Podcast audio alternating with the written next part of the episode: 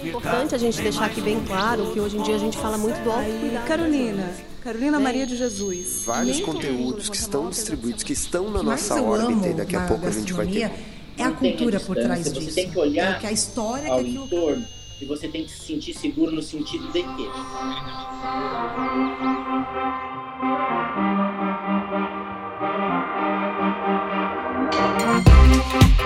Saúde, cultura, lazer, esporte, empreendedorismo, turismo, inclusão e boas histórias. Tudo isso cabe e transborda em São Paulo. Tudo que acontece aqui, aqui não acontece em SP.